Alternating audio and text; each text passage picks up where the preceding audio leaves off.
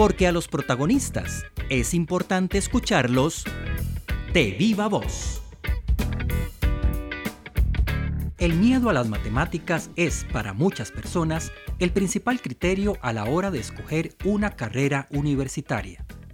De tal manera que, si en el programa de estudios aparece tan solo un curso relacionado con números, se olvidan para siempre de esa opción académica, desconociendo todos los beneficios que pueden tener las matemáticas no solo en el ejercicio de una profesión, sino en muchas actividades de la vida cotidiana y en el desarrollo personal. Para Gerardo Mesa, docente e investigador de la Escuela de Matemática del TEC, el miedo a las matemáticas es una manifestación cultural que hay que superar, porque no se requiere ser un genio en esta materia para estudiar carreras de ingeniería o ciencias básicas.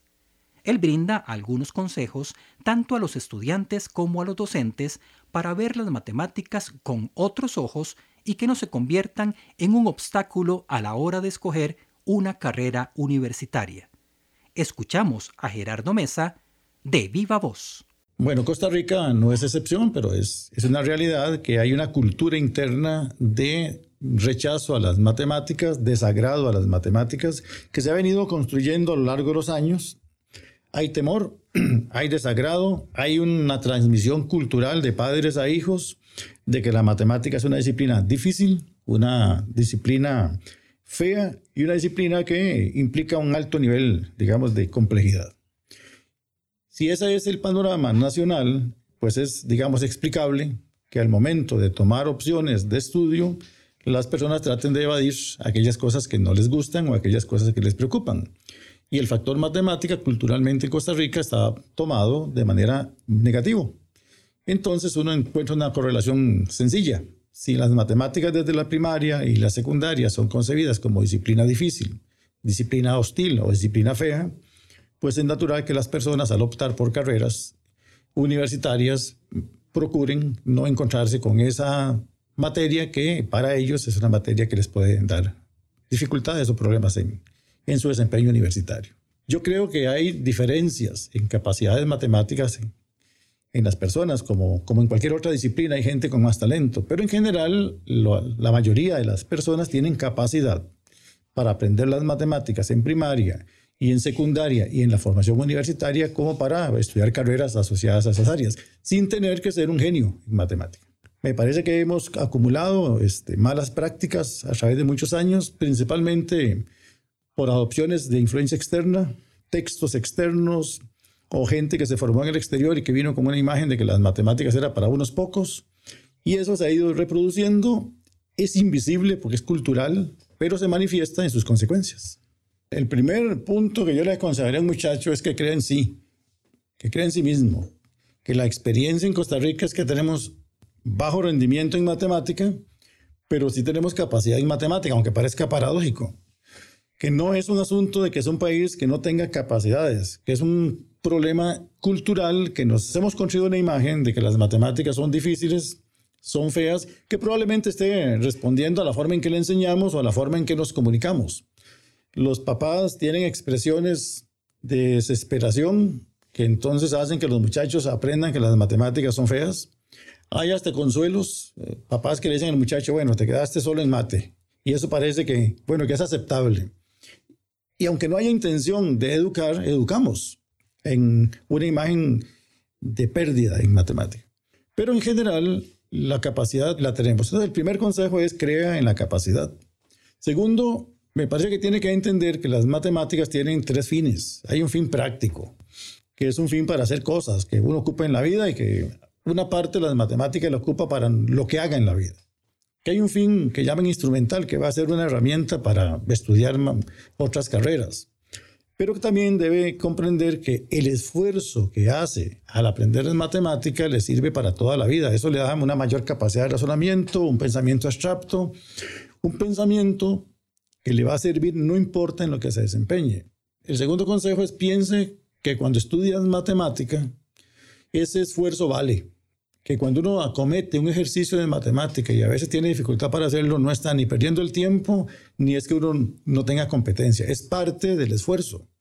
parte de un esfuerzo intelectual que le da réditos, aun cuando el ejercicio no le salga, el haber pensado, el haberlo intentado, el haber hecho un esfuerzo de pegar datos con teoría, con formas de resolver problemas que ya conoce, le va generando una capacidad de pensamiento que le es útil en matemática o en cualquier otra disciplina. Entonces son dos cosas, creérsela y ponerle ponerle esfuerzo en términos de que ese esfuerzo vale, así como se prepara un atleta meses y meses con una meta de lograr después una, una marca o una medalla. En el caso de los muchachos, su medalla debe ser ganar competencia para ser un gran ciudadano y un gran trabajador. Los educadores tenemos que estar permanentemente recordándole al muchacho por qué es que tiene que estudiar matemática. Porque para estudiar matemática o para aprender matemática hay que hacer un esfuerzo no se aprende matemática de manera pasiva. Hay un colega que lo define en los términos jocosos de que las matemáticas no es un deporte de espectadores. O sea, uno no aprende matemática viendo a alguien hacer ejercicios o haciendo problemas, tiene que involucrarse. Eso demanda esfuerzo, eso demanda paciencia, demanda tolerancia. Bueno, pero uno para poder tener esa disposición a dedicarle ratos, horas y esfuerzo, tiene que entender para qué. Y el para qué fundamental es formativo los profesores nos hemos olvidado de decirle al muchacho, mire, cuando usted tome un ejercicio y hace un esfuerzo de resolverlo y de razonar y de pensar, esto es para que usted gane competencia. Competencia para ser después un mejor trabajador, para ser mejor ciudadano, para tener mejor capacidad de entender este mundo, para defenderse. Si uno no ve cuál es la meta y cuál es la razón, entonces pues no encuentra sentido estar haciendo esfuerzos.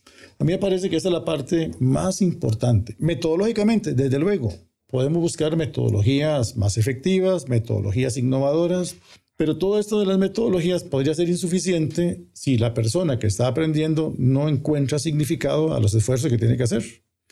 Yo recomendaría eso como punto central. Hay que explicitar para qué estudiamos matemática en primaria y en secundaria y en la universidad.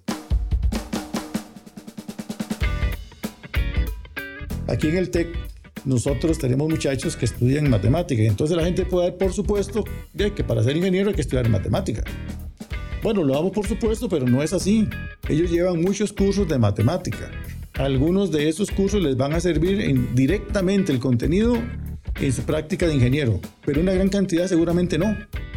Lo que les va a servir es la formación de pensamiento abstracto, riguroso, la capacidad de acometer un problema complejo y entrarle y resolverlo eso se aprende estudiando matemática y otras disciplinas.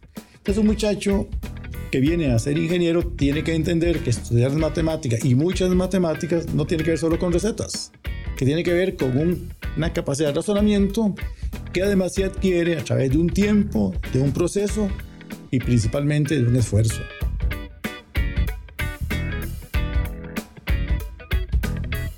De viva voz es una producción del Tecnológico de Costa Rica en colaboración con el Instituto Interamericano de Cooperación para la Agricultura, IICA.